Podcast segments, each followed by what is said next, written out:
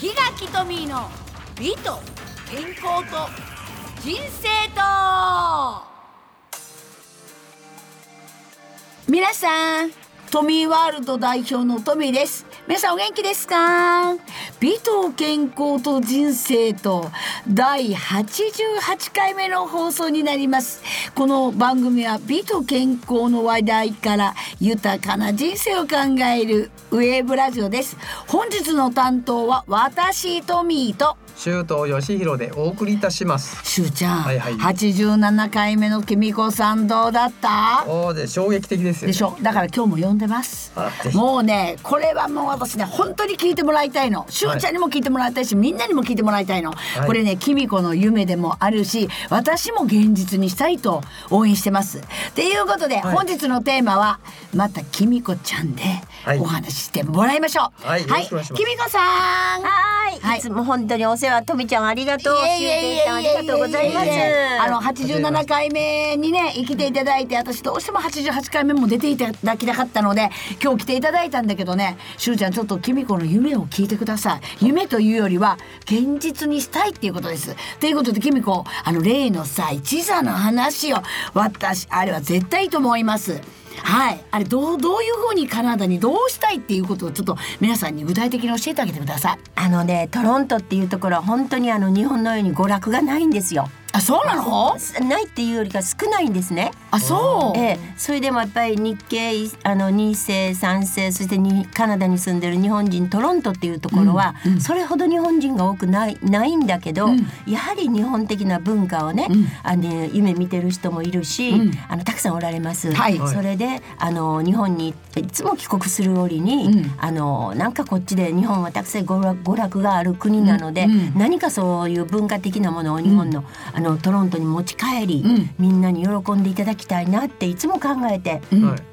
回って見てまいりました。うんあの今日もしかしたらそういうね誰が聞いてるかわかんないんでもうこれアピールをね本当にしてもらってねんこのお話を聞いてねまた連絡なり興味のある人はねまたこのなんかこうつながりをね持ってたらいいかなと思ってるのでもう今日きみこねあのそのトロントにそのどういう人を具体的に呼びたいとかそういうこともちょっとお話してよ。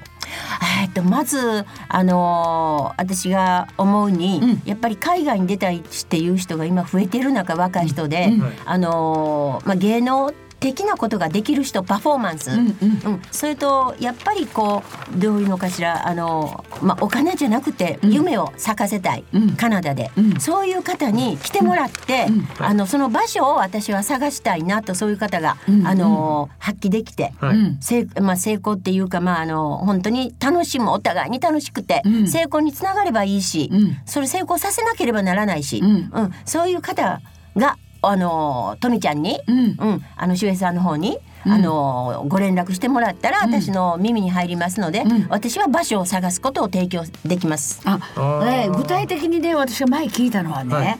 あの空ちょんまげとかしたの一座っていうのがあるじゃない、は例えば、まあ、分かりやすく言えばさ梅沢富美男さんみたいな、ええ。ああいう一座を呼びたいんだってそれもあのやっぱりこの今からねこうなんなんていうか芽が出るような、はいそのカカナダに行ってあのすごい人気になるような、そうそういう夢を見てる人っていうのを私はぜひ言ってもらいたいのよ。うん、あの別にその一座がね日本でヒットしなくてもいいじゃない。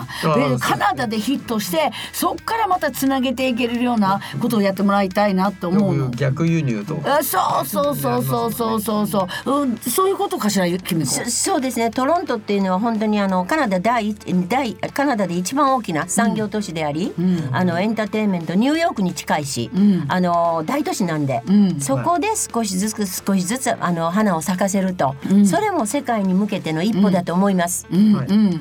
ね。あのーぜひねもうこれを聞いてるってね、まあ、あの知ってる人とかまままたあの、えー僕私やってますよとかはい。いう人があったら、もうぜひ本当このラジオ聞いてね、ええ。あの興味があったらね、まあ、その海外ってなかなかそのあの行くっていうのは勇気はいるかもわからないけどでもやっぱり聞いてて行きたいって思う人もたくさんいると思ういいますよ。ね、であとねこれねきっかけってなかなかないと思うのよ。そう。で自分から一人で行こうってなると、いろんなハードルがあると思うんですけどそう受け皿がもうあるとなると、うんそことうまくやればそうでしょ？いいことですね。うん、だから私は本当にこの機会にねそういうねあの今から本当にあの何かをチャレンジしたい。で、えっとそれはまあまたキミコをね紹介してキミコと話し合いながらあのそういうあのことをやってもらいたはいい。と思うの。でね私は本当にねあのキミコと出会ってねもう今日でねあの言ったら2回目っていうよりはおかしいんだけど東京に来て2回目。まああの、水曜日にもお会いしたりしてね、はい。あのそういうふうにまああったのはちょっと何回かなんだけどね。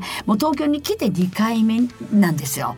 でもね私こんなに素晴らしい人と今まで出会ったことないの。っていうのがあのまあ皆さんこれ年齢言ったらいけないのきみこちゃん言ったらいけないのね。もうねその言ったらいけないから言わないけど本当にねこんなバイタリティのあるねあの人はいないです。本当に思うでしょしゅうちゃん。ね。だから私ねこれはねもう会ってもらって本当にその私が言ってるバイタリティ。あのそれとやっぱりあのもうね皆さんねまあ私も含めてなんだけどある程度が年齢が来たらさしゅうちゃん。何か言ったら年？年って言わない？で日本は特に年ばっかり言いますね。でしょ？何か言ったらカナダは聞かない。でしょ？だってねお洋服一つでもねもう年やからもうそんな派手な服着れないとかもう髪なんか年取ってたらもう髪なんかどうでも白髪だけ染めてたらいいのよみたいな。あと顔にしたってもうなんかそのおしゃれじゃないのよね。もうもう顔なんかももうもうやつれ切ってるようなもう素顔で口紅一つやらないの。で私ねきみこがねこの間すごくあのいいこと言ったなと思うのが、えもうあのやっぱりね年齢が高くなったら本当に口紅聞こうよ。その次はグロスね。グロスをしようよ。次ねマスカラをしようよってキミコが言ったの。はい本当にねまあ私も含めて私も普段何もしないのよ。はいそれ言われた時に私毎日 YouTube で「おはようございます」って言ってこうやって口紅引いて終わりって言って毎日やってやろうかと思ったぐらい、はい。本当にやっぱり日本の本当にあの、えー、と中高年っていうのはもう生活に疲れたような人ばっかりなのよ。いや中にはねうん。何年か前にある病院でうん待ってたら、うん。その当時多分70ぐらいのうん。おじいちゃん。うん。おしゃれなスーツ着て、うん。パリッとネクタイして、うん。であネクタイじゃない。ね解禁シャツか、うん。で革靴もピッカピカで、うん。それでスラッと立ってるんですよ、うん。病院の待合室に、うん。かっこいいなーって。でしょ？だからどこ行くのにも、うん。ちょっとした買い物でもそういう格好してた方がいいってずいぶん前から聞いてはいるんですよ、うん。なかなかできないでしょ？やらないですよね。うん、でねそのあ私のそのキミコのねスタイルをまあ今しゅうちゃん見てると思うんだけどね、はい。あの決してドレス着たり、まあ、ワンピース着たりスーツ着たりフリフリのね格好したりしてるわけじゃないのよ。ですね。でもね、これがまた今かやってる格好が私はすごい素敵だと思うの。それはねスタイルで着れるんですよ。うん。だ例えば、うん。ちょっとね、うん。一般的な人の体型で、うん。このまあ、言うたら格好は中高年のね体型になるともうまずお太りになってる方が多いしいやもう気が緩んじゃってる方をたくさんいますよね。そういう方が着ちゃうと、うん。えってなっちゃうと思うんですけど、まあそれらに卑弥呼さんがうんうんもう努力しした賜物ですよ。でありがとうございますこれはねもう本当にテレビの本当にこれラジオだから見られないけどテレビだったらもうぜひ見てもらいたいですよね。それっていうのがスタイルだけではないやっぱりその中から出てるものがすごく大きい。考え方とかねそうそうです違いますからね。もうしゅうちゃんなんかまだちょっとしか会ってないけど違うでしょ？違いますもんだって。全然違うでしょ？だから考え方は本当にうんでしょ？でねだって3年ちょっとぐらいでしょ、こういうスタイルに。筋筋筋トレ。はい。うんうん。うんでそれも聞いてびっくりですもん。うん。トレーナーでも、うん、でも元々の考え方がもう違うのよ。そうですね。絶対に。いや筋トレ3年ちょっと前に始めたからって言ってこういうあのことにはならない,、まあならないですよね。うん、だからもともと持ってるものとでやっぱりそのあのやっぱいつまでも女性なのよ。でもあのある程度来たらもう女性捨ててるじゃない。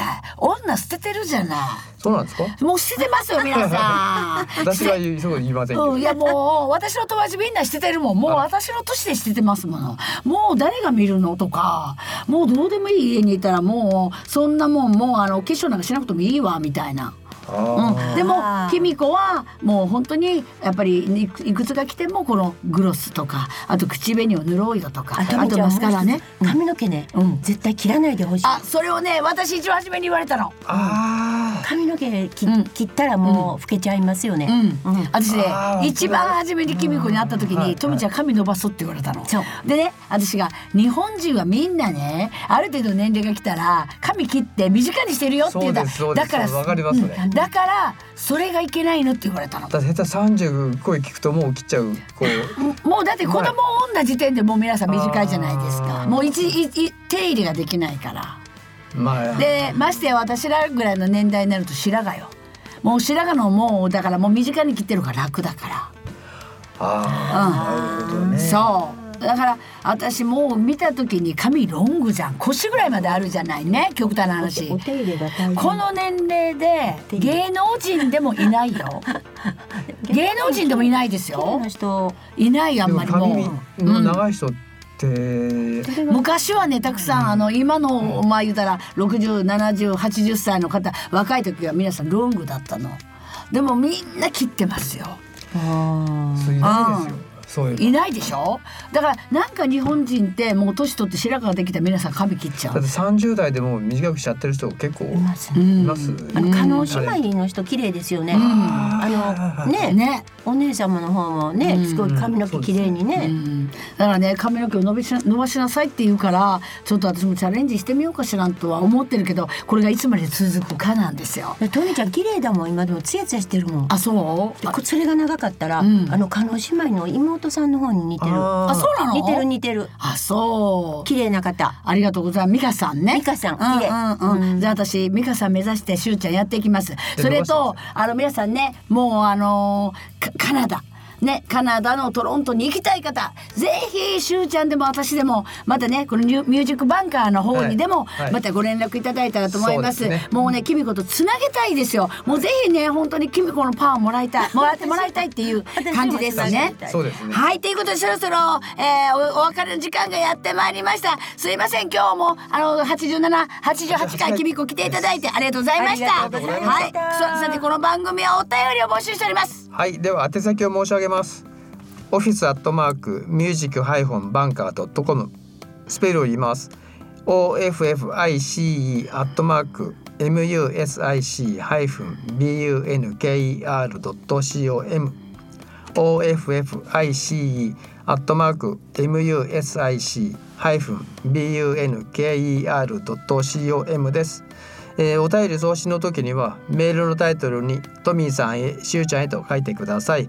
ラジオネームも書いてくださいね。よろしくお願いします。よろしくお願いします。ということで告知は、えっ、とカナダに行きたい、夢をも、持ちたい、であとチャレンジしたいっていう人、ぜひえっ、と私かしゅうちゃんかミュージックバンカーの方にお便りくださいというわけで、はい。今週はここまで。お相手はトミーと。シュートよしひろとゲストのきみこです。ありがとうございました。はい、ということで、はいありがとうございました。はい、どうもありがとうございました。ありがとうございました。さようなら。さようなら。さようなら。